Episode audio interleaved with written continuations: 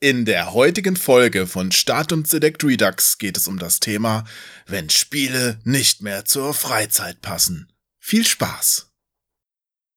Hallo. Hallo, los. Fangen wir an jetzt. Wo sitzt denn du da jetzt überhaupt? Auf dem Stuhl. Ah, wo? Ja, ja, in Würzburg. Ja, krass.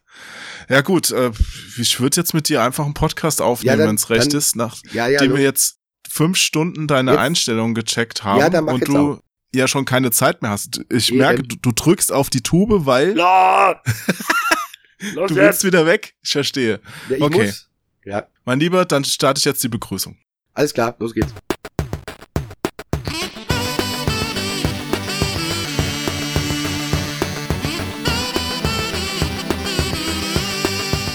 Hallo und herzlich willkommen zu einer neuen Folge Start und Select Redux. Mein Name ist Onkel Jo. Neben mir im Internet sitzt heute ein alter Freund, der aus Würzburg zugeschaltet ist. Er ist nicht nur ein dufter Kumpel, sondern der Gitarrist der Horror-Punk-Band Dead United. Wir haben früher Tisch an Tisch in einer Spieleredaktion gesessen, gemeinsam die Games Convention in Leipzig besucht und die verrückteste Kochsendung der deutschsprachigen Hemisphäre moderiert. Danach hat er die Radioredaktion eines Jugendcenters geleitet. Inzwischen ist er hauptberuflicher Papa. Schön, dass du hier bist, lieber Ralf Wollner.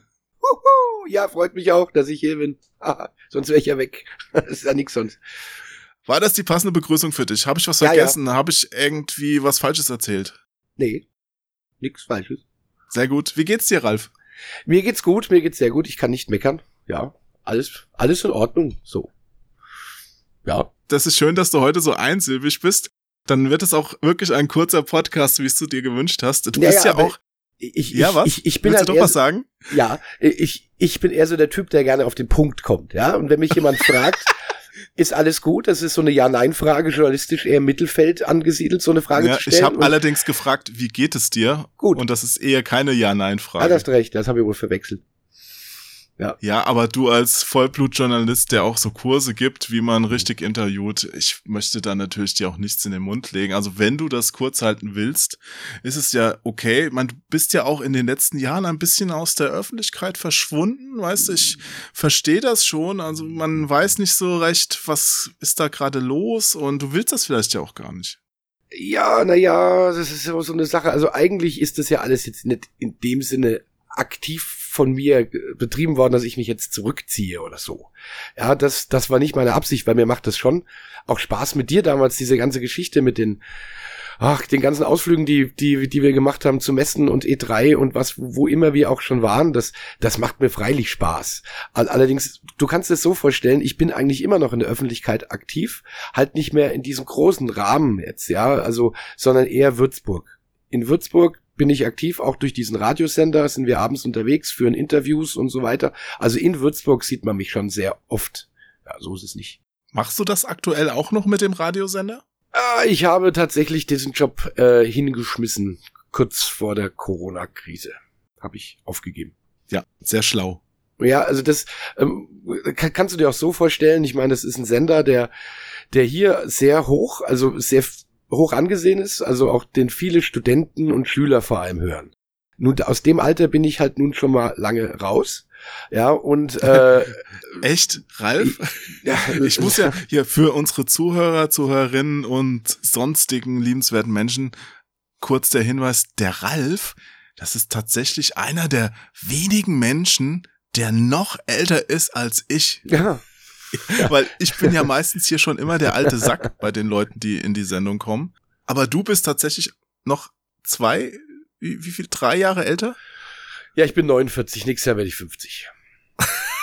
ja, das ist verrückt, ich weiß. Du wirst 50. Ja, Ah, nächstes Mann, ey. Da sieht man, wie man Jahr. älter wird. Aber Hm. Ralf, du hast dich ja gut gehalten. Also da musst du ja keine Sorgen machen eigentlich. Aber du Ja, bist du- ja auch noch geistig fit, hoffe ich. Ja, es geht. Also, also, wie wir uns kennengelernt haben, ist jetzt auch schon 20 Jahre her, Jo, ne? Also, mein, da war die Sache noch ein bisschen anders. Ja, Mann. Mhm. da war ich 30. Da, da haben wir uns kennengelernt. Ich weiß noch, dass du auf dem Schrank gesessen. Also, nee, oder du warst unterm Schreibtisch. glaube ich, warst du gerade. da, da bin ich bei euch in die Redaktion reingekommen und ihr habt so eine so ein Schießspiel in der ganzen Redaktion gemacht. Der eine saß auf dem Schrank, der andere war unterm Schreibtisch und ich, ich habe mir damals gedacht, hey, schau dir mal die an. das, das ist, glaube ich, ich die Redaktion, wo ich hin will. Ich weiß, was das war. Da haben wir eine Folge Big Action gedreht. Das war so, ein, so eine ja. Parodie auf Big Brother. Big Action. Wir haben sieben Unfreiwillige in den Redaktionscontainer der PC Action eingesperrt. Alle wollen raus. Wer gehen darf, entscheiden Sie. Und da hatte ich mir sowas überlegt mit die Zeit zurückdrehen. Und da haben wir was gefilmt und dann später im Video umgekehrt abgespielt. Genau. Und da habe ich, glaube ich, tatsächlich auf dem Schrank oder so gesessen und bin da runtergesprungen. Oder der Christian Müller ist runtergesprungen. Und nachher hat man es halt umgedreht gemacht und dann hat man so einen Rocket Jump in Quake quasi nachgestellt. Genau, genau, genau. Und da, ist- da habe ich dich das erste Mal gesehen. Und da kam auch tatsächlich der Wunsch auf, weil ich war ja damals bei einer PlayStation-Zeitung beschäftigt, ja, ähm, also nur für, nur, also ausschließlich für PlayStation-Spiele. Und da habe ich mir gedacht, hey, das die Redaktion, die würde mir, glaube ich, gefallen. Und äh, das hat ja auch später dann tatsächlich hingehauen. Ja, es war ja auch die coolste Redaktion im ganzen Verlag. Das kann man jetzt mal ohne die anderen herabzuwürdigen schon mal eingestehen. Das ist natürlich subjektiv, ja, aber ich, Quatsch! Ja, Unsinn. Also ich bin bei dir. Ich, ich fand auch, das war eigentlich so vom Job her mit Abstand die geilste Station, die ich da mitgemacht habe. Ich war insgesamt, glaube ich, bei sechs, sieben Zeitungen, also Magazinen beschäftigt. Und äh, die Redaktion, ich weiß nicht, dürfen wir Namen nennen eigentlich oder so? Du darfst ja alles nennen. Du darfst Äh, Also war, Leute beleidigen und Nee, geheime, intime Details verraten. ist alles okay. also war die PC Action Redaktion eben und war auch für mich das absolute Highlight in meinem Job so bis jetzt. Auf jeden Fall, sicher.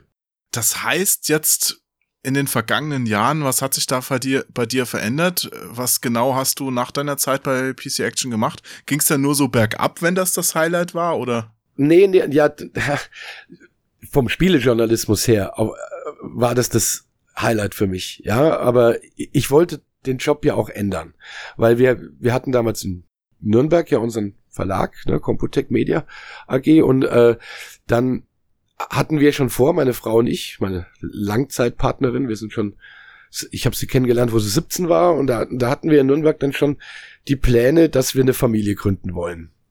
Und das wollten wir nicht in Nürnberg machen, und, sondern wieder da, wo wir eigentlich herkommen, in, eben in Würzburg. Hm, Und heute ist sie auch schon 20. Ja, ja, genau. das ist schon eine Weile her. Also und äh, jetzt ist es so, ich habe mich dann, ich mache gern so Kapitel in meinem Leben, die ich dann auch abschließe. Und äh, das heißt nicht, dass ich mit denen nichts mehr zu tun dann habe, aber eigentlich war diese Zeit in Nürnberg, die war nicht mehr zu toppen. Das hätte ich in Würzburg nicht mehr, mehr steigern können. Und dann hätte das bei mir einen schalen Beigeschmack hinterlassen. Also habe ich mir gedacht, ich mache da jetzt einfach was anderes. Ja, und äh, so, so bin ich dann zum Radio gekommen, ja, zu Radio Ego FM. Und da bin ich dann als Redaktionsleiter hier, habe ich die Lokalredaktion dann geleitet. Ja. Sehr fein. Ja, das ist toll, ja, war super. War auch ein toller Job, aber von, von, von dem her, ich will auch gar nicht sagen, dass der schlechter war. Er hat halt nichts mit Videospielen zu tun. Ja, es ist halt, war halt ein journalistischer Job eher dann. Ja, und ein bisschen mehr mit Musik auch, ne? Viel mehr, ja, aber mm, ich meine, mein Herz schlägt ja eher für den für den Heavy Metal und den Punkrock, also ganz eindeutig. Und die Musik bei Ego FM, die war dann doch eher so alternativ geprägte Musik. Nicht immer ganz mein Ding, muss ich sagen, aber ähm, da hat die Redaktion auch die Lieder ausgesucht. Das lag nicht an mir. Ich habe eher die Interviews mit begleitet und den Leuten, den jungen Redakteuren beigebracht, wie man gute Interviews führt und welche Techniken es da gibt. Bevor wir da jetzt in unser Hauptthema einsteigen, Ja, würde ich da dich gerne noch kurz aushorchen, wo du das gesagt hast. Du hast so Interviews geführt, ja auch mit bekannten Leuten. Kannst du da so ein paar Sachen mal vielleicht aus dem Nähkästchen erzählen, die über diese Prominenten nicht so bekannt sind, wo du gedacht hast, huch, das ist ja krass, dass der jetzt hier nur Müllermilch trinkt oder so. äh, ja, das ist so eine Sache, darüber redet man eigentlich immer eher ungern. Aha. Ja, weil das spielt sich ja da meistens in so Interviews dann im Backstage finden die statt, zum Beispiel in der Posthalle in Würzburg und so. Ja, und was da dann eigentlich so passiert, im Kontext, sagen wir mal, vom Interview, das erwähnt man im Nachhinein eigentlich nicht. Ja, also ich werde auf keinen Fall jetzt hier erzählen, zum Beispiel, dass der Sammy Deluxe so bekifft war, dass er das Interview nicht mehr führen konnte. Oder nee, so. das wollen wir auf keinen Fall. Das, das, so sagt man ja auch einfach nicht. Nicht, dass da ein falscher Eindruck auch entsteht. Soll ja nicht, soll ja nicht, ja. Und also von dem her, äh, wie die Leute waren und so, das kann, das, da, da redet man gerne drüber und kann man auch tun. Aber äh, vom Kontext her, das bleibt dann eher so in dem Raum da, wo man war da bleibt es ah. dann auch. Ja. ja, haben wir ja schon mal die erste Regel für ein gutes Interview gelernt. Ja, also was im Interview passiert oder was neben dem Interview passiert, bleibt neben dem Interview. Richtig. Hast du noch irgendeine andere, einen anderen Kniff, den du vielleicht gerade noch mal so raushauen kannst für Leute, die jetzt mit Interviews anfangen? Bei YouTube gibt's ja auch viel, bei Twitch. Also, ähm, das Allerwichtigste ist eigentlich äh, für mich jetzt persönlich, und ich glaube, es ist generell auch so, ich bin mir nicht sicher, liegt am Typen, sind die fünf Minuten oder die zehn Minuten, wenn man Glück hat, die man hat vor dem Interview. Ja, also wenn man in den Raum reinkommt, dann ab dem Moment muss man eigentlich total geschärft sein. Man muss sich umgucken, wie sieht's hier aus, was ist hier für eine Stimmung im Raum. Und das ist die einzige Zeit, die man hat, sein Gegenüber, den man vorher sehr wahrscheinlich noch nicht persönlich kennengelernt hat, einzuschätzen. Ja, und das muss man in den, in diesem Vorgespräch, ja, was man hat, das soll auch gar nicht so auffallen, dass das eigentlich schon zum Interview gehört. In diesen fünf bis zehn Minuten muss man versuchen, sich ein Bild von seinem Gegenüber zu machen. Ist der gut gelaunt? Ist der locker? Ist der witzig? Ist der eher nüchtern? Weil dementsprechend kann man auch das Interview dann führen. Das hast du ja bei Musiker, Musikern nicht so, dass die nüchtern sind, ne? Äh, also, es, äh, also ich, ja, ich weiß, und das ist auch schon richtig, was du sagst. Also ich habe zum Beispiel, wenn ich Interviews mit Rockbands gemacht habe, oder so, ja, dann, dann habe ich die möglichst immer sehr früh angesetzt, damit die dann auch noch, noch nüchtern waren. Aus eigener Erfahrung. Was waren denn naja, die bekanntesten Rockbands, die du da so vor dem Mikro hattest? Ja, also ja, Sammy Deluxe war eben einer, der, der war ganz gut. Das ist ja keine Rockband. Ja, du, das war, das ging nicht um Rockbands. Also bei Ego FM geht's eher um Pop. Ja, also Pop-Sachen. Oh, ja, oder Clouseau kann man vielleicht nennen. Ja, also, also das, das waren eher Pop-Geschichten. Ja, also Ach, rockmäßig nicht so. Ralle, ich ja. freue mich auf jeden Fall, wenn wir zweimal wieder das umsonst und draußen moderieren können. Moderieren, ja, das macht mit dir unheimlich viel Spaß. Das, das, da freue ich mich auch drauf. Also das haben wir ja auch schon oft genug eh irgendwo gemacht und so. Halt früher immer, ich glaube auf der Gamescom war mal gut. Ne? Gamescom war super, da waren auch echt viele Leute damals vor der Bühne. Ja, ja, das, das war toll. Und wir zwei äh, läuft halt, dadurch, dass wir halt diese Kochsendung da gemacht haben, haben wir uns irgendwie ein, eingespielt, ohne dass wir es, glaube ich, gemerkt haben. Und PC Action kocht. Mann, Mann, Mann. Willkommen, liebe Leser, zur zweiten Folge von PC Action kocht.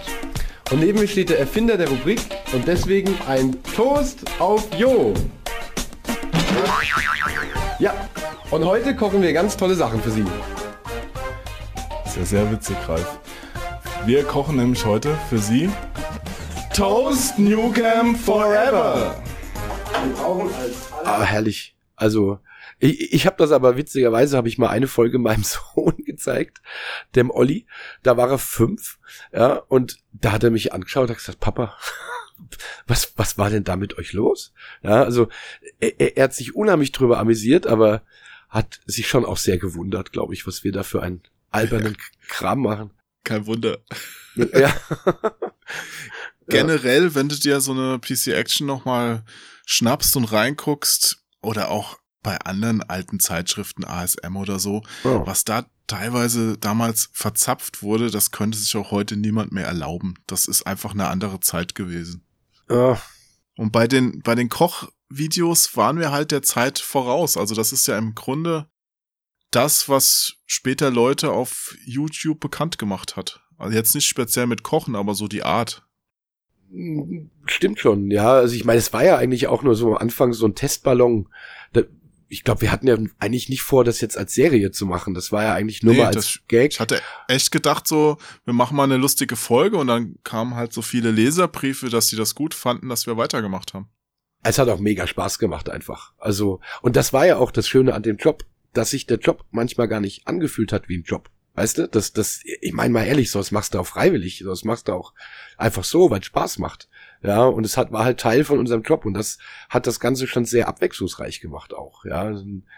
Ja, aber wie ich es schon angedeutet habe, dein Leben hat sich ja seit damals schon grundlegend verändert. Du hast geheiratet, du hast mhm. zwei Kinder bekommen, du machst beruflich auch ganz andere Sachen und unser Thema auf das ich jetzt raus will, ist, du hast ja eben gesagt, du machst das immer in so Kapiteln, ja, ja. dein Leben. Wenn ich jetzt deinem aktuellen Kapitel Namen geben müsste, könnte ich das, wenn Spiele nicht mehr zur Freizeit passen, nennen?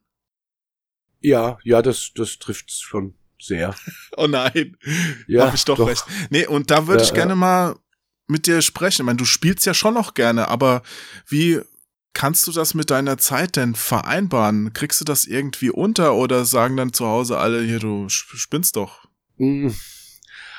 Ja, das ist, es ist, es ist schwierig, ja. Also ich meine, Videospiele waren immer ein ganz entscheidender Teil in meinem Leben. Ja, also ich bin auch Einzelkind, da ist das nochmal ausgeprägter manchmal, glaube ich.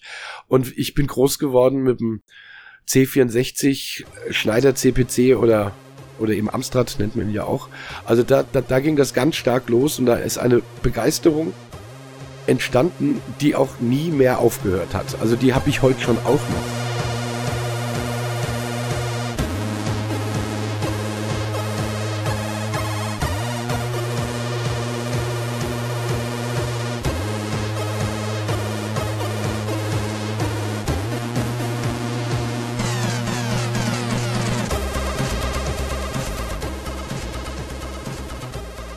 Und das endete halt dann eigentlich darin, dass ich das beruflich quasi gemacht habe und zum Videospieltester quasi wurde. Und das ist mir heute noch genauso wichtig wie immer. Nur es ist halt, wie du schon sagst, es passt gerade nicht in meine Zeit rein, weil ich spiele sehr gerne Shooter, also auch vor allem gerne Horrorspiele, Horrorshooter, Zombie-Spiele und das ist nun mal für einen Sechsjährigen und eine Vierjährige nicht so richtig naja, es passt nicht so ganz vielleicht, ja. ja. Also. Weil die gucken ja dann auch zu, wenn du zockst und die sind noch wach, ne? Sobald der Fernseher an ist, sitzen die auf der Couch. Also Fernsehzeit muss man bei Kindern ein bisschen aufpassen, weil das zieht sie total an, egal was läuft. Und Videospiele sowieso, also ich spiele nicht, wenn meine Kinder noch neben mir sitzen. Überhaupt nichts. Also nicht mal ein Fußballspiel. Glaubst du, das ändert sich nochmal? Sicher. Sicherlich. Ich, also träumst ich, du davon, vielleicht mit, mit deinem Sohn ein Rollenspiel mal zusammen durchzuzocken, oder? Natürlich. Natürlich. Und äh, der Tag, an dem ich der Olli das erste Mal in Pro Evolution abzockt, den streiche ich mir rot im, im Kalender an. Da, da mache ich eine Fete. Ja, also ich, ich habe auch kein Problem, dass überhaupt keins, dass der Olli dann mit mir spielt. Nur halt jetzt als Sechsjähriger ist er für die Spiele, die ich gerne spiele, schlichtweg zu klein. Ja, und wenn der abends im Bett ist, dann habe ich nur noch kurz Zeit, mit meiner Frau irgendwas abzuklären, was wir noch machen und tun müssen. Das, weil ich muss ja morgens um 6 Uhr aufstehen, weil die irgendwann in die Schule müssen auch und so, also Olli zumindest. Und das, das klappt dann nicht mehr mit dem Zocken. Muss man jetzt noch dazu sagen, du bist quasi die Hausfrau in dem Fall. Der Hausmann. Entschuldigung, habe ich ja. mich versprochen.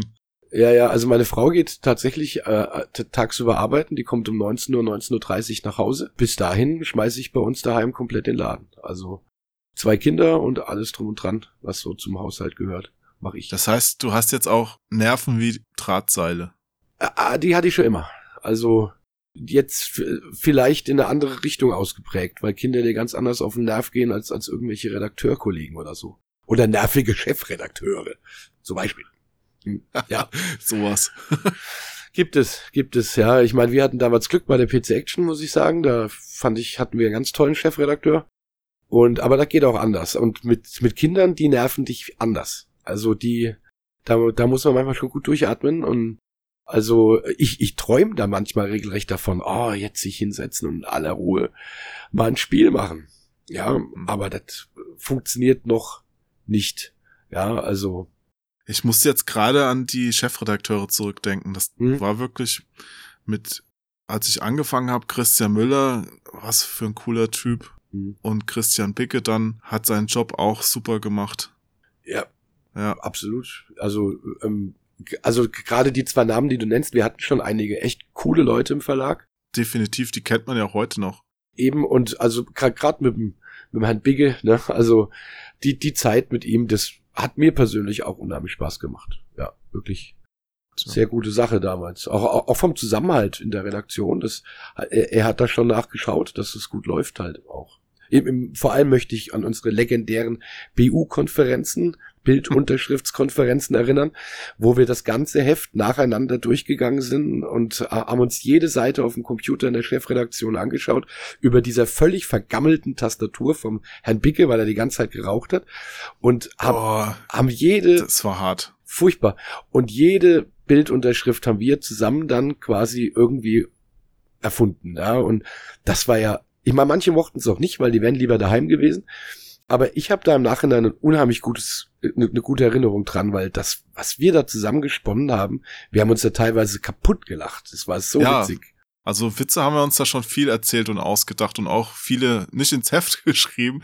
Aber das war halt, ich kann auch verstehen, bei ein paar Leuten, die da nicht so drauf waren, die dann lieber zu Hause gewesen wären, weil das ging ja auch schon, weil du es nach der normalen Redaktionsarbeit machen musstest. Das war ja quasi so zusätzlich, so unbezahlte Überstunden. Ja, aber das Und ist dann hast du schon abends da gesessen. Für manche war es dann quasi schon halb Freizeit, wenn du da von 10, 11, 12 Uhr da gesessen hast. Aber für einen normalen, also für dich jetzt zum Beispiel in deiner heutigen Situation, hättest du den Job noch, wäre das ja eine Katastrophe, wenn du nicht zu einer genauen Zeit nach Hause könntest. Wäre nicht möglich. Ja, aber mal ganz ehrlich, diesen Job, den wir gemacht haben, das ist kein normaler Job. Nee. Ja, also, äh, also als Videospieljournalist irgendwo äh, allein reinzukommen, ist für viele Menschen, glaube ich, ein ganz großer Traum. Und das war mir bewusst. Und was da sind wir beim guten Punkt, finde ich auch, weil das fehlt mir heute bei vielen Menschen, die immer nur das machen, was sie machen müssen und dann ist Schluss. Dann wird der Stift fallen gelassen und es wird nach Hause gegangen. Und so ein, so ein Heft, wenn man auch, sagen wir mal, den Anspruch hat, äh, jeden Monat eine richtig gute Ausgabe rauszubringen, dann ist es kein Job, kein 9-to-5-Job, dann sollte man vielleicht doch eher was anderes machen, dann ist es eine reine Leidenschaftssache. Und das habe hab ich dann bei ein paar Leuten, also vermisse ich heute bei vielen Leuten, die das nicht mehr mitbringen. Ich habe daran nicht gedacht, auch wenn wir teilweise um zwei Uhr aus der Redaktion erst rausgegangen sind, mitten in der Nacht. Ja, also, weil das war einfach auch ein Privileg, dass man sowas überhaupt als Job machen kann. Und das sollte man auch nicht vergessen. Also, das war mir lieb und teuer. Da denke ich auch heute noch gerne dran zurück. Ja, ja. Ich hatte auch neulich einen Podcast mit Ahmed aufgenommen haben wir auch nochmal kurz das Thema gestreift. ich meine, es konnte, es ist auch eine Tagesform, man, manchmal hat man vielleicht auch keinen Bock mehr gehabt und so, das kann ich auch verstehen. Aber prinzipiell ist mir damals aufgefallen, dass die, die bei der BU-Konferenz eben gut mitgemacht haben, das waren die, die die richtige Leidenschaft auch für diesen Job mitbringen. Und das sind auch die, die gute Magazine gemacht haben. Die anderen konntest in der Pfeife rauchen, die das einfach nur als 9-to-5-Job angesehen haben. Das bringt sie den Job nicht. Naja, am Ende wurde es halt ziemlich zusammengespart und dir blieb ja kaum noch wirklich die Zeit dann dafür. Du, dann warst du auch einfach nur kaputt noch. Ja, ja ich, ich, ich bin ja dann rechtzeitig hier, hab, hab ich ja. Ja, da warst du schon weg, das stimmt. Ja. ja. Äh, das war aber auch ein Grund. Ich habe mich mit, mit dem Christian Müller damals unterhalten, den habe ich abends getroffen. Und der hat mir eine recht düstere Prognose gegeben und hat gemeint, dass das mit dem Spielejournalismus, mit den, Magaz mit den großen Magazinen, ich meine, das waren ja damals Verkaufszahlen von 180.000 oder die PC Games die 400.000 sogar, und da gab es noch viel größere auch noch, ja. ja, ja. Äh, dass das aufhört, dass das durchs, durch eben dieses Breitband-Internet, das immer leistungsfähigere Internet, solche Spiele, solche Mag Spielemagazine überflüssig machen wird, weil bei uns war ja früher auch noch eine Weile zumindest die DVD auch mit ein Kaufgrund für die PC Action. Die CD vorher sogar auch. Eben, da waren die Demos drauf oder was auch immer. Ja. Und das konntest du dir alles dann in Sekundenschnelle einfach aus dem Netz ziehen. Und die Infos, die Kurztests, die hast du ja auch im Internet bekommen. Weil da hat sich auch die Leserschaft geändert.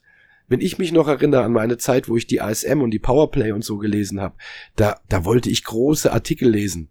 Sechs Seiten, acht Seiten, ja, also wenn es so große gab weil ich jedes, jeden Fakt aufgesogen habe von meinem Lieblingsspiel.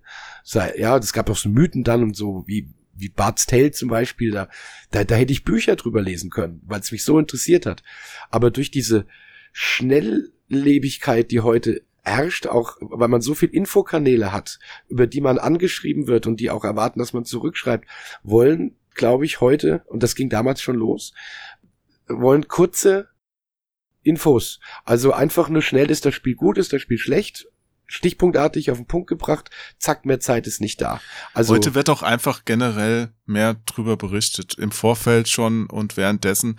Ich glaube, so eine Situation, wie wir sie damals hatten, die kannst du inzwischen nur noch haben, wenn du jetzt wirklich auch ein privilegierter Tester bist, der mal ein Testmuster vorab bekommt und das dann spielt von einem vielleicht unbekannten Spiel, wo vorher noch nicht so viel drüber berichtet wurde und dann einfach das Spiel spielst, ohne dass du im Internet was dazu lesen kannst, weil es da nichts zu gibt. Weißt du, also momentan, wenn du mhm. dir aktuell ein Spiel kaufst, kaufst dir nehmen wir mal ein Adventure, da gibt's zwar nicht mehr so viel, aber kaufst dir ein Adventure, ja, und du kommst an einer Stelle nicht weiter, dann gibst du bei Google ein, was da los, und dann findest du das. Wenn du ein neues Spiel hast, da gibt's noch keine Komplettlösung, da bist du wirklich auf dich angewiesen. Ja, das stimmt. Und das ist ein ganz anderes Gefühl, mal an sowas ranzugehen. Und das hatten wir halt damals. Immer. Eben, ja, aber das ist auch, das ist auch eine Einstellungssache. Das, das, die, das steht schon dahinter. Ich meine, ich, ich kenne dich ja nun schon lange und ich, ich, ich kannte auch deine deine Zockerbude damals, wie die aussah. Das war, die bestand ja nur aus Stalagniten und Stalaktiten, also von übereinander gestapelten Spielecovers, ja. Und man musste mal gucken, wenn der Jo sich einmal gedreht hat, ist immer irgendwas umgefallen oder du bist auf irgendwas draufgetreten damals. Ja, weil ich so fett war. Aber das, naja, na, damals noch nicht. Und, oh, danke. Also, ja, bitte. ähm, wir hatten schon immer einfach diese unheimlich ausgeprägte Leidenschaft für Videospiele. Auch privat. Ja, ich meine, wir haben den ganzen Tag damit zu tun, aber das hat ja privat dann nicht aufgehört an unserer Freizeit. Und, und das ist schon was, das, das ist schon eine Charaktersache. Entweder bist du ein Zocker, ein richtiger, und, und diese Leidenschaft bleibt auch, die ist ja immer noch auch bei mir da, obwohl ich jetzt mit Kindern und so in meinem Umfeld gerade nicht das so wahrnehmen kann, wie ich will. Aber das wird nie aufhören. Also das, das steckt immer noch in mir drinne. Und das ist eine andere Leidenschaft irgendwie, die, die, die war schon sehr ausgeprägt bei uns, glaube ich. Vielleicht auch ein bisschen viel. Ja. Was hast du denn in letzter Zeit gespielt? Was war denn das letzte Spiel, das du mal angeschaltet hast? Also ich schalte meine Xbox regelmäßig ein, ja, und jetzt habe ich aber nicht lang Zeit dafür, weil sonst meckert meine Frau, also die, die, die meckert ja nicht, die, die ist dann enttäuscht, weil sie mit mir ja abends auch irgendwann mal. La, la, la, la, das wollen wir gar nicht wissen. Nein, ein paar Takte reden will. Ach so. ja, weil sagen wir mal, sie, sie kommt um 19.30 Uhr heim, dann wird zu Abend gegessen, dann müssten die Kinder eigentlich schon ins Bett. Dann geht's direkt in die Haier, das macht dann meine Frau, weil sie die Kinder ja auch mal sehen will. Dann ist es danach halb neun. Ja, und äh, wenn wir um 6 Uhr wieder aufstehen müssen, kann man sich ausmalen, da bleibt nicht mehr viel Zeit übrig, vielleicht noch eineinhalb Stunden. Da haben wir dann ein bisschen was zu klären. Und ich ziehe mir dann immer noch ein bisschen Zeit ab, um vielleicht noch, es ist tatsächlich immer noch der alte Renner für mich. Da, da, da, da, ja, das gute alte Pro Evolution Soccer.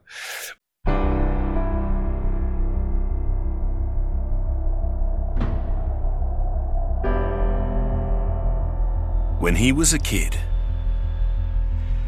they said he was too small to play football.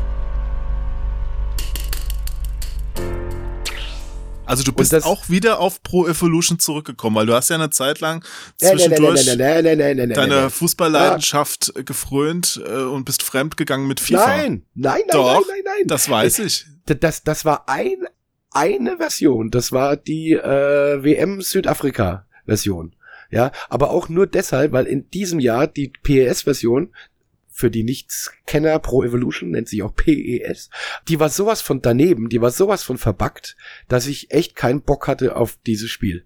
Und, und das war das einzige Mal, weil ich aus Mangel an, an Alternativen, und man muss ja sagen, FIFA ist ja auch ein wunderbares Fußballspiel, ja, und äh, da habe ich tatsächlich ein Jahr das gespielt. Aber das war's. Sonst nur Pro Evolution. Nichts anderes. Aber Konami, außer Pro Evolution, machen die ja auch nichts mehr. Also das ist ja wirklich das letzte große Spiel, das sie machen. Und dadurch, dass sie da nie die Lizenz bekommen haben, was sie jedes Jahr gesagt haben, nächstes Jahr wird es auch bei uns die ganzen Vereine geben und dann wieder FIFA hat alle. Bis auf Ja, Bayern München oder ja, Dortmund ist, oder so. Ist, ist Pro Evolution überhaupt ein großes Spiel? Ist das so? Verkauft das was? Ich naja, Im nicht. Vergleich zu FIFA ist es halt nichts. Weil Ja. äh, im Vergleich zu FIFA ist wahrscheinlich jedes andere Spiel, zumindest in Deutschland, nichts, weil die verkaufen halt exorbitant mehr als alle anderen. Aber so generell, ich weiß jetzt nicht, wie es bei den aktuellen Fassungen ist, hat Pro Evo auch schon immer gut verkauft gehabt. Ehrlich. Ja, schön. Fußball ist halt in Deutschland eine Nummer, eine Hausnummer. Ja, aber ich habe immer mal nachgefragt, also ich, ich hätte mir das Spiel ja auch nach wie vor, man kennt ja die Leute bei Konami, obwohl jetzt ja bald einer aufhört, den wir gern mögen, der Wolfgang Ebert. Er hat schon lange aufgehört, er hat nur noch seinen Urlaub abgefeiert, der Wolfgang Ja, Ebert. genau. Der- Echt wahr? Ist der schon raus? Ja. Also, äh, der, der hätte mir auch die Version weiterhin geschickt. Wir, wir haben halt damals das Glück gehabt, dass wir die Spiele eigentlich eh alle umsonst bekommen haben.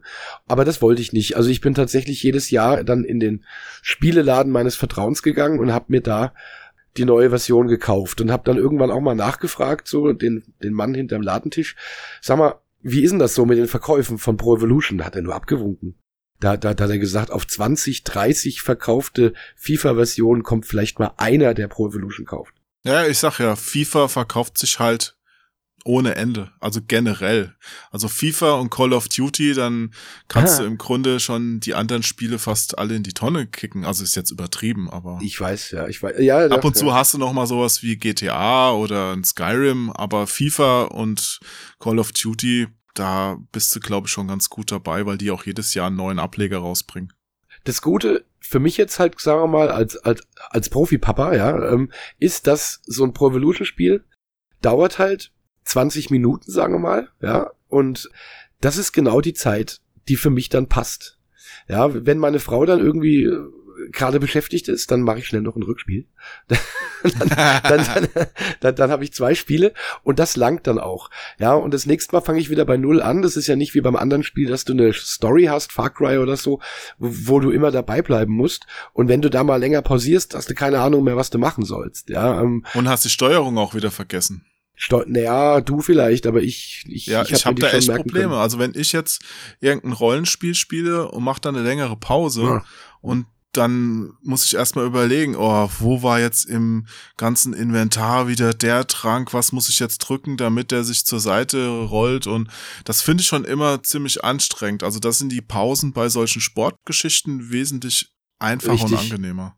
Und mir geht's natürlich genauso, ja, das war jetzt äh, übertrieben. Ich habe die Steuerung. Wenn ich ein Far Cry oder so länger nicht angeschaut habe, ja, äh, dann muss ich auch überlegen, wie ging das denn jetzt überhaupt? Wie ging das aber denn überhaupt aber wieder? Ralf, Ja. außer Oh Ralf, Nenn mich nicht Oralf.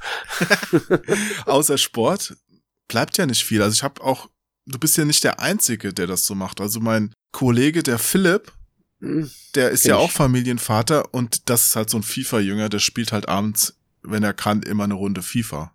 Ja, aber ja, auch Fußball, auch Sport. Ist denn Sport so das, wo man inzwischen das einzige, wo man noch so richtig mal als Familienvater mal kurz einsteigen kann? Sind die anderen Spiele alle zu komplex geworden? Ist die Story dazu wichtig? Bringt das dann nix, sich auch mal auf sowas noch einzulassen? Also komplexere Spiele mit einem long, langen Storyboard fallen auf jeden Fall gerade bei mir raus. Aber es ist nicht das einzige. Also Fußball ist halt der Vorteil, kleine Häppchen, ja, abgeschlossen danach auch. Was auch noch gut geht, finde ich, sind Rennspiele. Also was ich auch echt gerne ge gespielt habe, und da durfte sogar mein Sohnemann zuschauen, war Forza Horizon 3, glaube ich.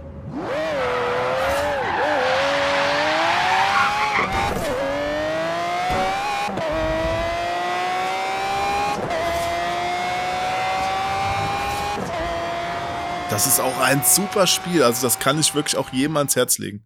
Ich find's auch mega geil. Für mich war es der würdige, also der spirituelle Nachfolger von Burnout. Kann man, kann, würde ich unterschreiben, ja. Weil das, das letzte Burnout, das ich dann probiert hatte, das war das Burnout Paradise, wo du da schon Mhm. auch Open World alles abgefahren hast. Das fand ich auch irgendwie hat dem ein bisschen was gefehlt für meinen Geschmack. Und da haben sie bei Forza Horizon das wieder eingefangen, dieses Feeling.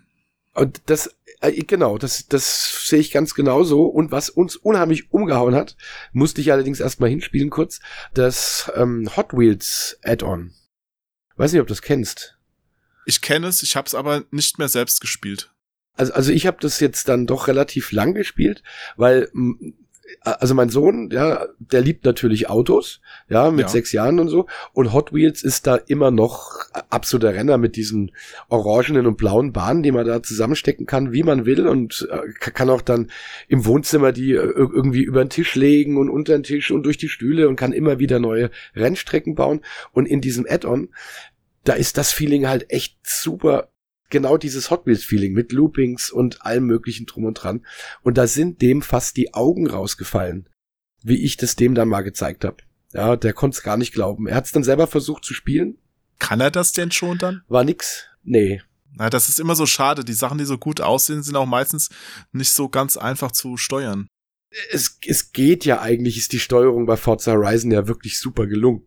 Aber das ist trotzdem motorisch, äh, es ist er da überfordert dann. Ja, der kann ganz langsam dann fahren und auch um die Kurven, hat aber nach kürzester Zeit da keinen Bock mehr drauf, weil er natürlich zuschauen will, wie man da durch die Loopings brettert und über die Sprungschanzen hüpft. Ja, also, aber das, das habe ich, der, weil das ist ja jetzt auch nicht mit Story so schwierig, weil du hast ja diese Karte, wo du genau angezeigt bekommst, wo du hin musst und was zu tun ist. Und da habe ich dann öfters mal halt abends anstatt einer Fußballpartie dann halt mal ein, ein kleines Rennen gemacht oder so. Das geht, das geht auch. Aber wo du immer nur so in Häppchen spielen kannst, Hm. weshalb hast du denn keine Switch? Äh, Das ist doch im Grunde ideal. Die kannst du ja sogar mal auf dem Klo in die Hand nehmen und eine Runde zocken, wenn du sowas machst. Also ich weiß ja nicht wegen Hämorrhoiden, ob das so dein Ding ist, aber hm, gibt ja viele Leute, die auch auf der Toilette mal eine Runde zocken. nee, Ne? auf, auf der Toilette lese ich Spiegel. Prinzipiell. Und es ist tatsächlich so, es ist wohl eine Geschmackssache. Ich war nie der Nintendo-Fan. Ach komm, Also, nee, nee, nee, nee, das die ist, haben schon viele gute Sachen. Ja, natürlich haben sie das, aber das war mir immer zu dingelingeling, bing, bing, bing, bing, dingelingeling, ding, ding, ding, ding, bing, bing, bing, bing.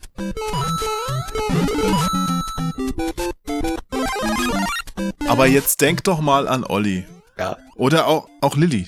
Ich könnte mir vorstellen, falls du es gesehen hast, wenn Olli jetzt so ein Hot Wheels Autofan ist, Hm? das Mario Kart, was sie dir angekündigt haben, wo du dann quasi in der Wohnung noch dir eine Bahn aufbaust, wo du dann quasi durch so eine virtuelle Realität in der Wohnung fahren kannst, das, das wäre doch super. Natürlich. Aber ich muss sagen, also äh, nicht, dass ich jetzt spießig geworden wäre oder so. Aber ähm, Klingt es ist tatsächlich so. so, ich versuche Videospiele in dem Alter noch beim Olli rauszuhalten. Weil Na gut, das kann ich verstehen. Ja. der kommt in vielen Sachen doch ziemlich nach mir, habe ich festgestellt.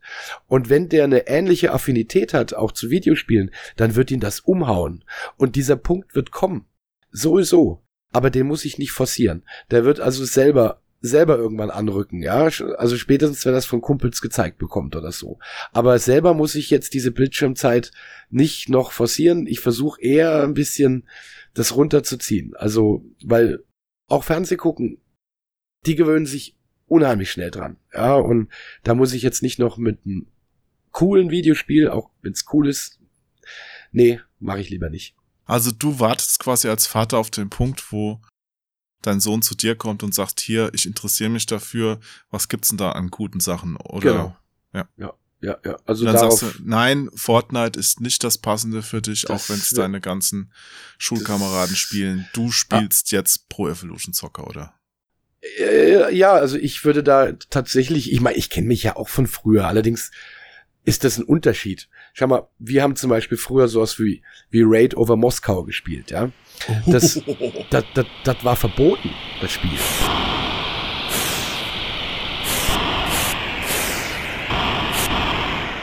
Oder Beachhead, ja, war verboten. Rambo. Ja, eh, Rambo. Der, der, der, der Zweier war verboten, glaube Ja, ich. ja. oder? ja. Aber musst dir mal überlegen, da hast du nichts gesehen. Da ist, da ist ja nichts passiert. Ja, also an, von dem her fand ich das auch damals schon ziemlich albern, was an Raid over Moskau jetzt so ein Problem sein soll. Äh, gut, man konnte den Kreml sprengen, aber auch das war, es war jetzt eher unspektakulär. Ja, ist auch nur im Kopf passiert. Auf dem Bildschirm hast du halt nicht so viel davon mitgekriegt bei den ganzen Pixelhaufen. Ne? das war damals ja genau das Schöne, dass das alles im Kopf passiert ist.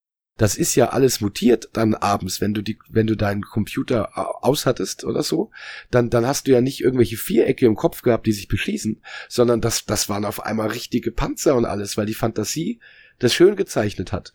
Und heute lassen die Spiele diesen Platz nicht mehr zu, weil du siehst optimal alles wie in Realität halt. Das sieht alles mega echt aus. Und entsprechend sehen die Spiele natürlich auch brutaler aus. Ja, also da spritzt das Blut, da fliegen die Arme und die Beine. Und äh, das, das waren Sachen, die haben wir uns früher vielleicht auch vorgestellt. Aber gesehen hast du sie auf dem Bildschirm definitiv nicht.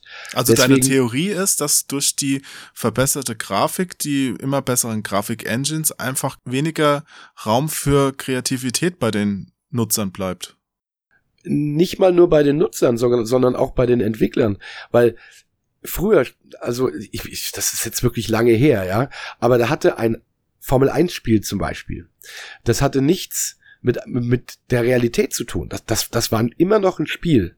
Also ich denke jetzt gerade an den Atari VCS mit Pool Position. Ja, na gut, äh, das war ja eigentlich eher ein Automatenspiel, ne? Also das, ja, aber es gab ja Umsetzungen auch für die ganzen 8-Bit-Heimcomputer damals. Die, war, die waren ja schrecklich. Ja, ich denke eher an sowas wie Pitstop. Pitstop, okay, Pitstop. Ja, und Von oben. ich meine, genau. Und das war klassisch. Von oben, die, diese 3D-Perspektive kam ja eigentlich erst später dann so von hinten. Und äh, oder beim Atari gab es das auch schon, wie jetzt Night Driver oder so, ja. Also oder Pool Position oder Ferrari. Oh ja.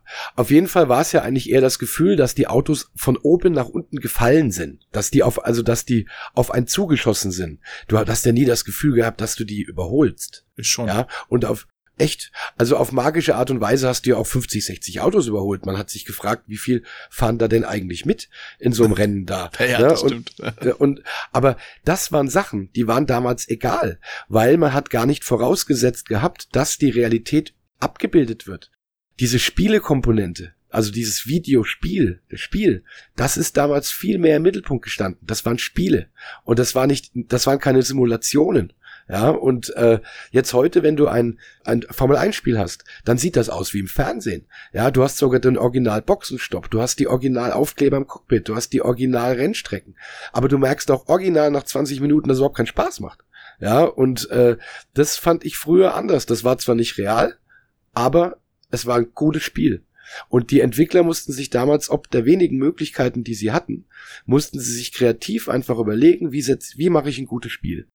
Und das stand im Mittelpunkt. Da war nicht die Realität der Spieldesigner, sondern die Fantasie. Und das fehlt heute, finde ich, in ganz vielen Bereichen. Ich habe zu dem Punkt gerade noch mal eine Zwischenfrage. Hm? Wenn du jetzt sagst, das wird immer realistischer, Findest du es gut oder schlecht, wenn jetzt auch wieder solche Punkte angeregt werden? Ich glaube, EA war es, die haben jetzt in einem Ultimate Fighting Spiel so Werbung eingebaut, wie sie im Fernsehen dann auch zu sehen ist. Und da haben sich dann halt Leute beschwert, die gesagt haben, also sorry, ich zahle jetzt hier den Vollpreis dafür und jetzt haut ihr mir noch eine Werbung immer so dazwischen. Was soll denn das? Wie siehst du das? Findest du, das ist so ein Punkt, es ist cool, weil noch realistischer, noch näher dran an dem, wie es jetzt im Fernsehen ist, oder nee, sorry, das ist ein Spiel und das brauche ich halt nicht so. Das ist eine schwere Frage. Also, hm, ich meine, per se mag ich jetzt also so, so eine Werbung Dinger in Spielen jetzt auch nicht unbedingt. Ja, aber bei UFC ist es tatsächlich eigentlich noch ein kleiner Gag, finde ich weil dann fühlt man sich wirklich tatsächlich wie vom Fernseher so ein bisschen halt auch. Ne? Also da gab's ja früher auch schon.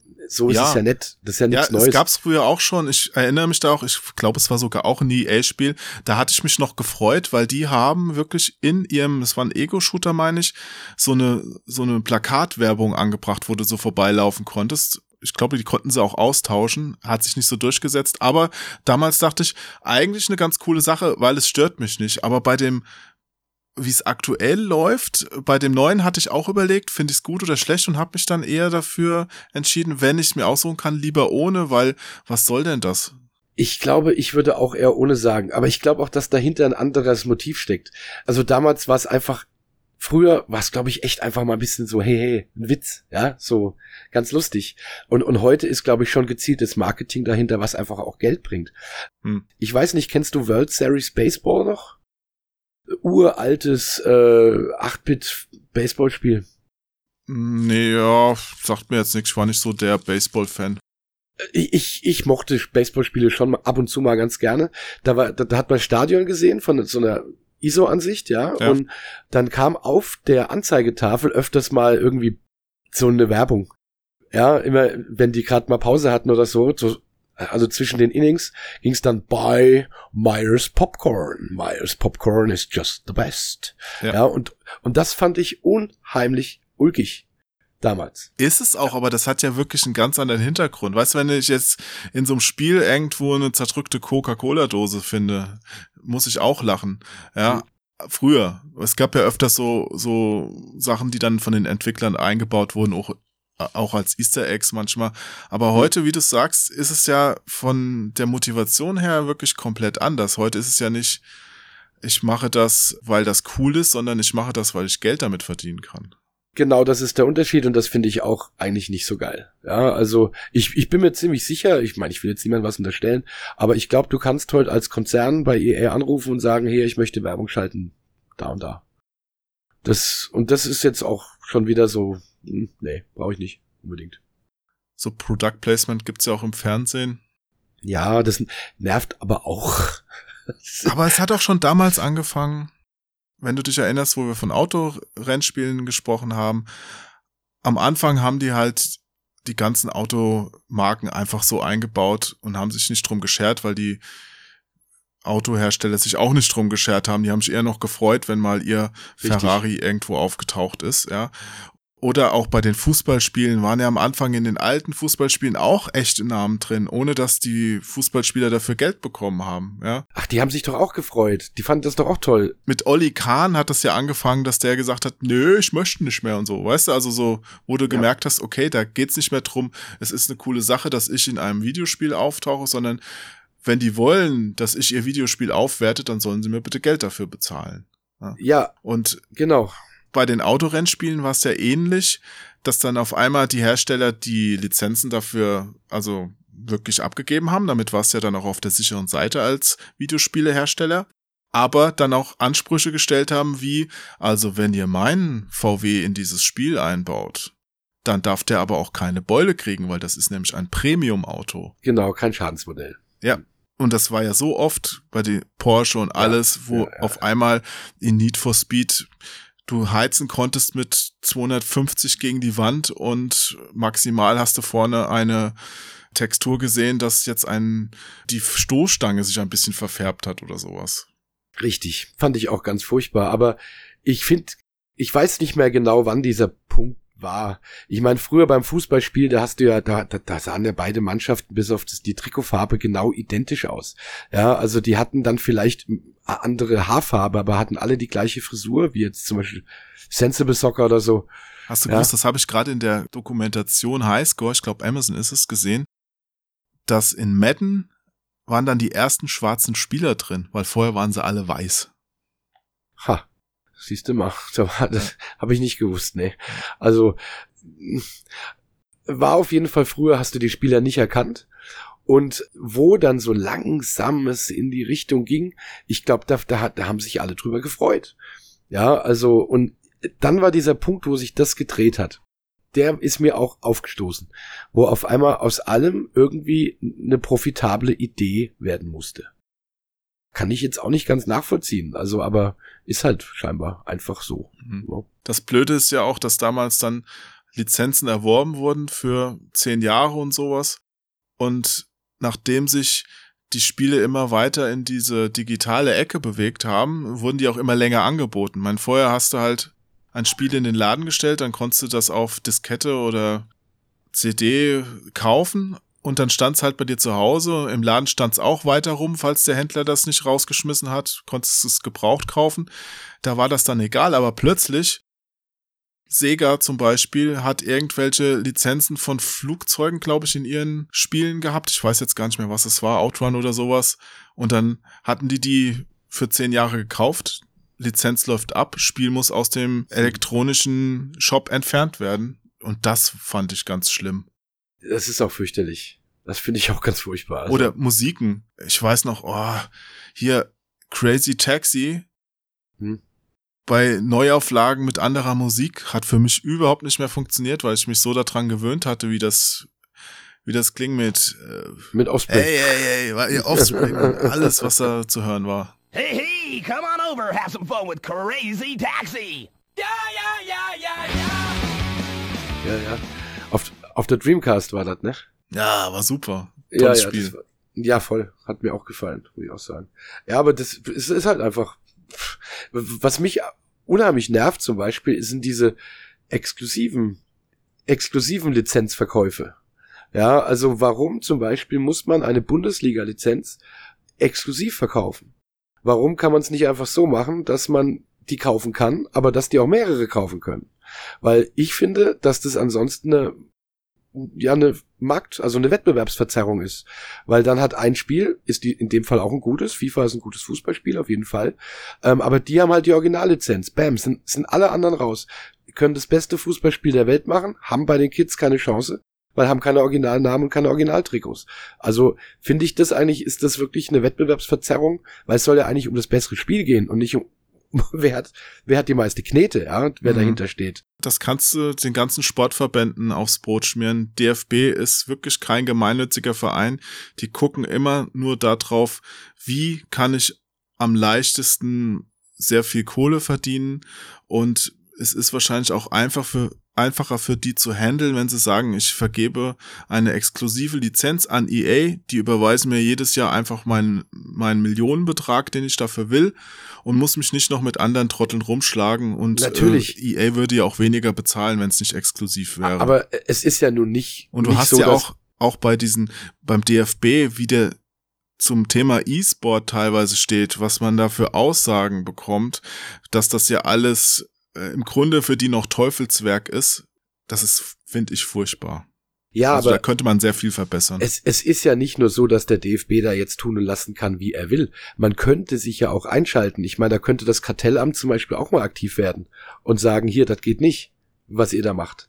Ja, müsste, müsste Konami vielleicht mal dann anstreben. Vielleicht haben die das ja auch gemacht und sind abgeschmettert worden. Weiß ich nicht, ja, aber Weiß ich eigentlich wäre es halt, wäre es halt cool, wenn jetzt, sagen wir mal, die, die, die, die ein gutes Fußballspiel machen und auf den Markt bringen, die sollen ja auch dafür belohnt werden, ja, und nur weil es eine neue Firma ist, die nicht das Geld hat, haben die von vornherein keine Chance, weil sie sich die Lizenz nicht leisten können oder gar Ja. nicht kriegen. Das ist unfair. Aber ich, ich weiß nicht, ob du mit der Argumentation wirklich weiterkommst, weil dann müssten auch alle Fußballspiele auf allen Sendern gleichzeitig übertragen werden dürfen, vielleicht, oder?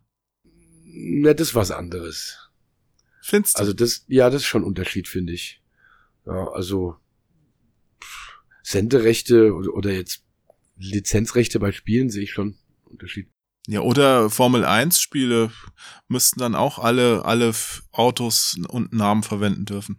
Wenn sie die Lizenz kaufen, ja, Ja. finde ich schon. Hm. Ich finde auch das Exklusive jetzt von Sky oder so oder von The Zone, wie es halt gerade ist, finde ich auch nicht so prickelnd. Ja, also ich meine, da schimpfen ja auch viele und sagen, Mensch, bietet's doch einfach allen an und, und die, die die Lizenz kaufen, die dürfen's bringen und die anderen auch. Ja, also dieses Exklusive immer, das finde ich irgendwie zu sehr, das geht halt in so eine Monopolrichtung, die noch nie gut getan hat, keinem Markt. Also egal ob dem Spielemarkt oder jetzt der Fernsehbranche, ja, also finde ich nie gut, ne. Ja. Ich bin als Verbraucher da völlig auf deiner Seite, hab aber auch immer im Hinterkopf, im Hinterkopf, wie es wäre, wenn du jetzt der Macher davon bist. Mein, wenn du jetzt zum Beispiel hier Dead United Band, Hm. du machst ein cooles neues Album, gehst damit auf Tour und ein Lied schießt in die Charts oder sowas. Darf dann jeder dieses Lied verwenden, der dir Geld dafür gibt, oder würdest du es vielleicht dann auch Leuten geben, wo du sagst, ja, das Produkt ist in meinem Sinn, nimm's lieber dafür. Ich meine, du willst vielleicht ja auch nicht, dass ein Dead United Lied als Musik, Einlaufmusik für eine Nazi-Partei dient oder sowas. Ja, das ist aber doch was ganz anderes. Das kannst du nicht Findest du? vergleichen. Ja, ich meine, eine ne Fußballlizenz wird primär für Fußball genommen und, und, und, und wird nicht auf einer Demo äh, stattfinden. Ja, und Ja, Also- aber vielleicht hat auch jemand ein Kack-Fußballspiel, zahlt die Lizenz ja, und dann sieht halt da finde ich es dann auch fair, wenn, wenn meinetwegen irgendjemand sagt, also auch in dem Fall wäre es dann der DFB und nicht das Kartellamt, dass der, dass der DFB sagt, hört mal, das Spiel ist so unterirdisch, da, da, da, da, da, da dürft ihr nicht, die, da kriegt, da geben euch die Lizenz nicht für. Ja, also. Aber können die das überhaupt beurteilen beim DFB? Das ist die Frage, das ist die Frage, das weiß ich auch nicht. Aber wer kann schon was beurteilen, ne? Wer kann denn heute schon noch was beurteilen? Natürlich Spieletester. Diese Schwarz-Weiß-Malerei, wie in allen gesellschaftlichen Fragen, ist das auch bei Spielen so. Und das macht mich wahnsinnig. Zum Beispiel, ne, dieses ganze Gedöns, wenn man das in den Kommentaren liest auf Amazon oder so, FIFA, ah, wenn sie FIFA mögen, Pro Evolution ist total der letzte Mist, oh, das kann man nicht spielen, ja, furchtbar. Andersrum genau das gleiche, wenn sie sich Pro Evolution gekauft haben, FIFA ist der Teufel, total der Dreck. Und da denke ich immer, ihr seid echt alle beide, ihr seid alles Affen. Ja, Fanboys halt, die dann nur FIFA toll finden und daran merkt man auch, dass sie keine Ahnung haben, wenn man jemand so schreibt, weil wir haben einfach zwei saugeile Fußballspiele.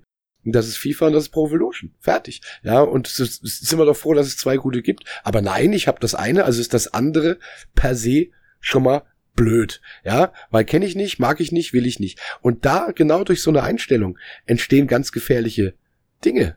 Also das darf man nicht vergessen. Das geht nicht nur um, um Spiele. Das ist generell eine Einstellung, die sehr, ein sehr schlechter Nährboden ist. Für gewisse Ideologien vielleicht auch. Was meinst du? Ja, das ist, das ist diese Schwarz-Weiß-Seherei. Also das ist so extrem geworden. Es, es gibt keinen Kompromiss mehr. Ich meine, da, da, da, dies- dieses reine Subjektive immer, das ist furchtbar. Warum sagt man nicht, hey, es gibt zwei geile Fußballspiele, ich habe halt FIFA gekauft, ich mag FIFA lieber. Cool, fertig. Aber deswegen muss man doch nicht gleich das andere verteufeln. Ja, Weil jeder sein eigenes Lager, seine eigene Wahrheit gebildet hat. Richtig, aber wenn du das mal hochrechnest, ja, wenn du da mal den, so den Limes-Gedanken quasi nimmst, dann bist du an einem Punkt, wo du sagst, Deutschland ist geil, die anderen sind alle scheiße. Ja, also, und da wird's, da wird's dann schon gefährlich. Hm. Weißt du, das, was ich nicht kenne, die, das, das Dorf hinterm Berg, was früher, sagen wir mal, die mögen wir nicht, weil die sind anders als wir. Die sind doof. Ja, und, und Okay. das ist, das ist nicht ganz ungefährlich, glaube ich. Dann jetzt für die FIFA-Verfechter, was spricht denn für Pro Evolution Zocker? Haben die überhaupt noch Lizenzen? Ach, Das heißt auch gar nicht mehr Pro Evo. PES heißt ja nicht, oder PES. Das heißt doch ja. jetzt E, E-Football. oder was? E-Football, ja, ja. Also, äh, die Lizenzen kannst du knicken. Ist ein Witz. Ja, ich meine, jetzt haben sie zwar irgendwie die Eu- Europameisterschaft und so und hin und her, aber äh, das ist nicht der Grund. Also da wird man bei Pro Evolution keinen Blumentopf mit gewinnen, ja, aber das Spiel ist halt einfach anders. Es ist einfach ganz anders als FIFA, fühlt sich anders an. Aber Ich- ich FIFA hab's- hat doch auch schon die Pro Evo Steuerung, die du dir einstellen kannst mit der Knopfbelegung. Ja, aber da, es liegt ja jetzt nicht an der Knopfbelegung, dass das Fußballspiel anders ist. Ja, also ich habe es immer verglichen so ein bisschen. Äh, FIFA ist so ein bisschen das Unreal Tournament, wenn man es mit Shootern vergleichen würde. Mhm. Und Pro Evolution ist ist so das Counter Strike halt. Counter-Strike. Ich dachte, jetzt kommt Quake oder sowas. Nee, nee, nee, so das Counter Strike 1.8. Ja, sowas in der Art. Also es ist es ist schwieriger. Es ist einfach schwieriger und gibt dir nicht so viel also hilft dir nicht dabei. Also wenn du da ein bisschen falsch drückst, dann geht der Ball einfach meilenweit vorbei. Ja, und bei FIFA, da, da zaubert sich dann der Ball doch manchmal wie von selbst ins Tor. Ja, äh, also das, das ist jetzt auch nicht schlecht gemeint. FIFA ist echt ein tolles Fußballspiel, aber es ist ein bisschen einsteigerfreundlicher, sagen wir mal. Das auf jeden Fall. Ja, also da kannst du auch mal gegen jemanden gewinnen, der eigentlich besser ist. Und das, das ist bei, bei Pro Evolution schwer. Also da zeigt sich mehr die Skills so ein bisschen auch. Find, find ich jetzt, ja.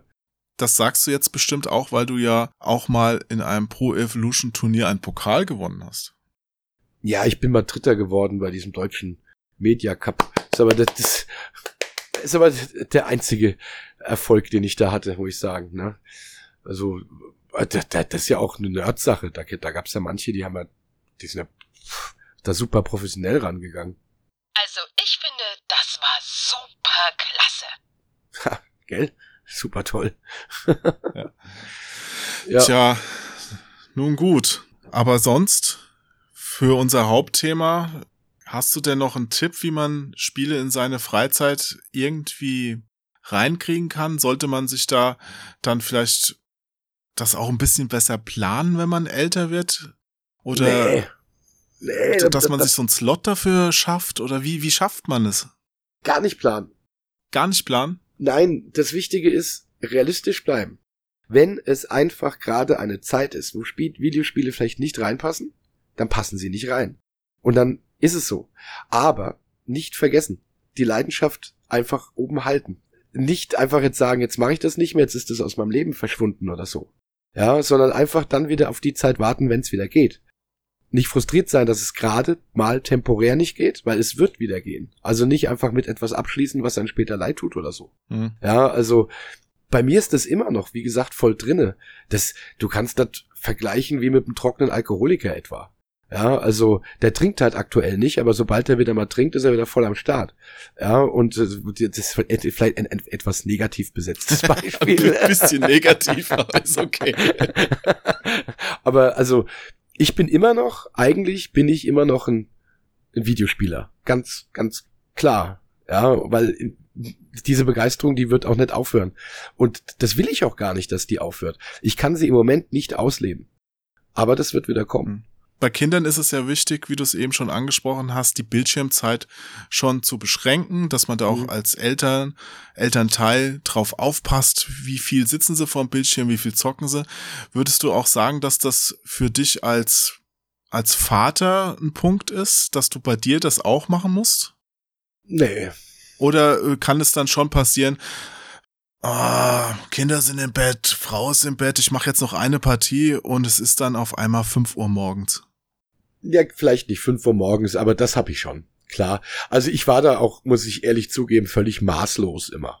Ja, also was Videospiele anbelangt, das war sehr wahrscheinlich auch zu viel. Ja, also, aber hat mir ja Spaß gemacht. Also von dem her tue ich es jetzt nicht bereuen, aber ich, habe gerade als Kind, meine Mutter, die war da als auch nicht so streng in der Hinsicht. Die hat mich auch, ich bin von der Schule heimgekommen, habe mein, meistens meinen Schneider angeschmissen, mein Amstrad, und da, da habe ich da, da habe ich da gedattelt halt, ja. Und also von dem her bin ich da eine Limitierung eigentlich nicht gewohnt. Und ich versuche es heute ein bisschen zu vermeiden, dass ich einigermaßen früh ins Bett komme, weil sonst zieht sich der nächste Tag. Ich bin halt, wie du ja schon mitbekommen hast, keine 20 mehr. Und früher, da war das am nächsten Tag mit einem Kaffee mehr dann auch behoben, dieser Schlafleck. Aber heute, wenn ich um drei Uhr ins Bett gehe oder so, dann bin ich am nächsten Tag echt das zieht sich wie ein Kaugummi. Ja, und da hat man auch ein schlechtes Gewissen wegen der Kids, weil man es überhaupt nicht bringt dann auch und so und dann schneller genervt ist. Aber Nichtsdestotrotz kommt es vor, dass ich auch mal vor der Xbox kleben bleibe und mal bis um zwei, halb drei irgendwie spiele. Ja, das passiert schon. Das freut mich, dass das so ist. Wir müssen jetzt auch dann zum Ende kommen. Du musst ja auch weg. Ha, Deswegen ja. vielen Dank, dass du hier im Podcast zu Gast warst. Lass uns noch zusammen verabschieden. Das geht auf zynische Art. Das heißt, auf drei machst du den Zini. Kennst du Zini noch von früher? Ja. Einfach lange Tschüss. Ja, okay. Versuch länger durchzuhalten als ich. Eins, zwei, drei. Tschüss.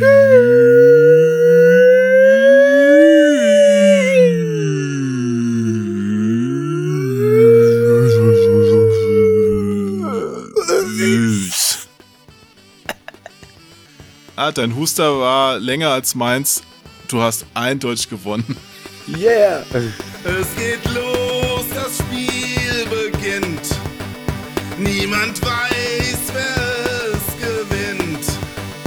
Und ich lauf, lauf, lauf, lauf, lauf, lauf, lauf. Nimm's mit allen auf.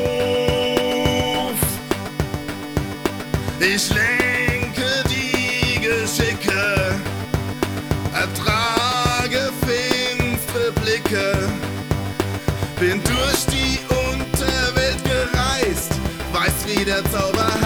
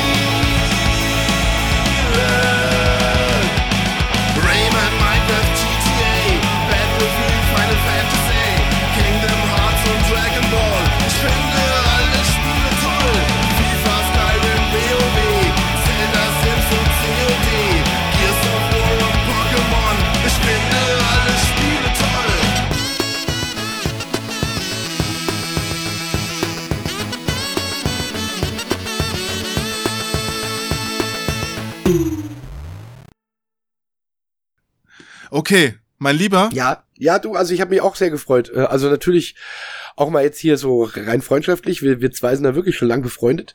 Auch, auch mal schön, mal wieder mit dir so zu quatschen auch. Auf jeden Fall. Machen wir aber mal wieder auch mal wieder persönlich dann, ne? Du bist ja noch da, Ja. weil ich wollte dir noch ein Märchen vorlesen. Oh, ja, dann machen wir. Ja, das ist auch ein kurzes Märchen, das ist nämlich aus dem 5-Minuten-Märchenbuch von Michaela Brinkmeier. Und ich lese es auch schnell. Das heißt, Okay. es passt sehr gut zu dir, der Prinz mit den Eselsohren. Hui.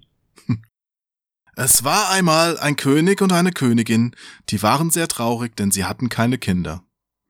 Da riefen sie drei Feen, die sollten ihnen zu einem Sohn verhelfen. Die Feen versprachen ihren Wunsch zu erfüllen und wollten auch bei der Geburt zugegen sein. Da geschah es, dass die Königin einen Sohn gebar und die Feen schenkten dem Kind ihre Gaben. Die erste Fee sprach, Du sollst der schönste Prinz der Welt sein. Die zweite Fee, Du sollst tugendsam und verständig sein. Die dritte Fee aber sagte, Dir sollen Eselsohren wachsen, damit du nicht stolz und hochmütig wirst.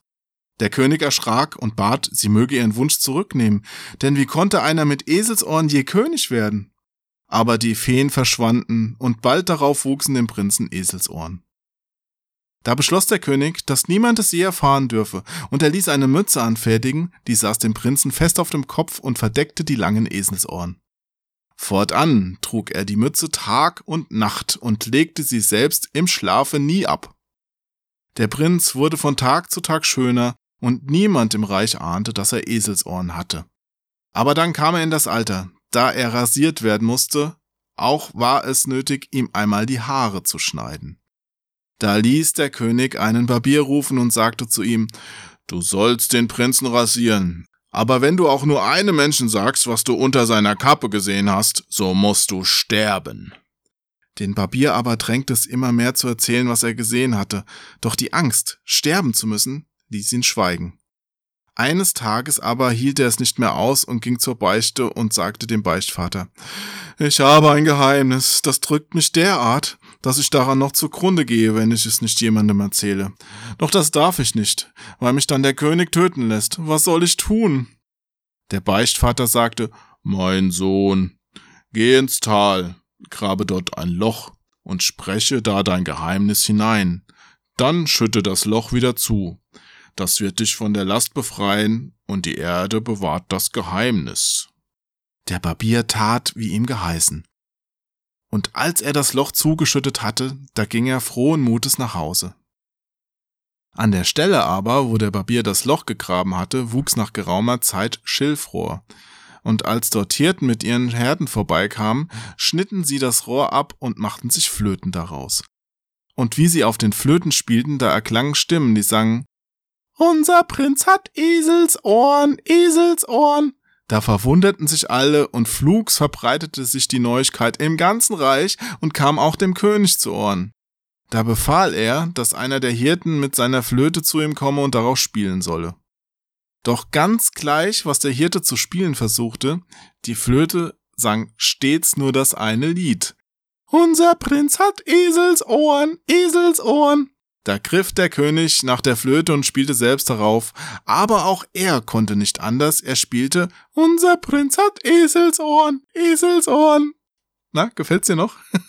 Ja, ja, ja. Ja, ja. Da ließ der König den Barbier rufen und wollte ihn richten lassen. Der junge Prinz aber bat für sein Leben, und er zog vor versammeltem Hof seine Mütze ab und rief, So mögen es denn alle wissen, dass ich Eselsohren habe, ich kann trotzdem ein guter König sein. Doch als die Mütze vom Kopf war, da waren die Eselsohren verschwunden. Wie groß war da die Freude aller! Und von dem Tag an sangen das Schilfrohr und die Flöten der Hirten auch nicht mehr Unser Prinz hat Eselsohren, Eselsohren. Ein Märchen gegen den Hochmut quasi. Oh, ah, das ist ja, richtig poetisch. Ja, ist aus Ja. Portugal. Liest du deinem Sohn und deiner Tochter abends auch Märchen vor manchmal? Ja. Ja, aber ja, ja, also Märchen nicht so, also irgendwelche Sachen. Aber also ich lese in Geschichten vor, ja. Mit Märchen, mit Märchen haben wir es nicht so. Okay. Hm. Also wenn du mal eine Geschichte vorlesen möchtest, kannst du auch gerne noch mal in den Podcast kommen. Es hat mich, wie gesagt, sehr gefreut, dass du hier warst. Ja, mich auch. Super, super schön was. Bis dann, Ralle. Bis dann. Tschüss. Tschüss. So, fertig. Uiuiui. Ich geh mal kurz hier auf die Toilette.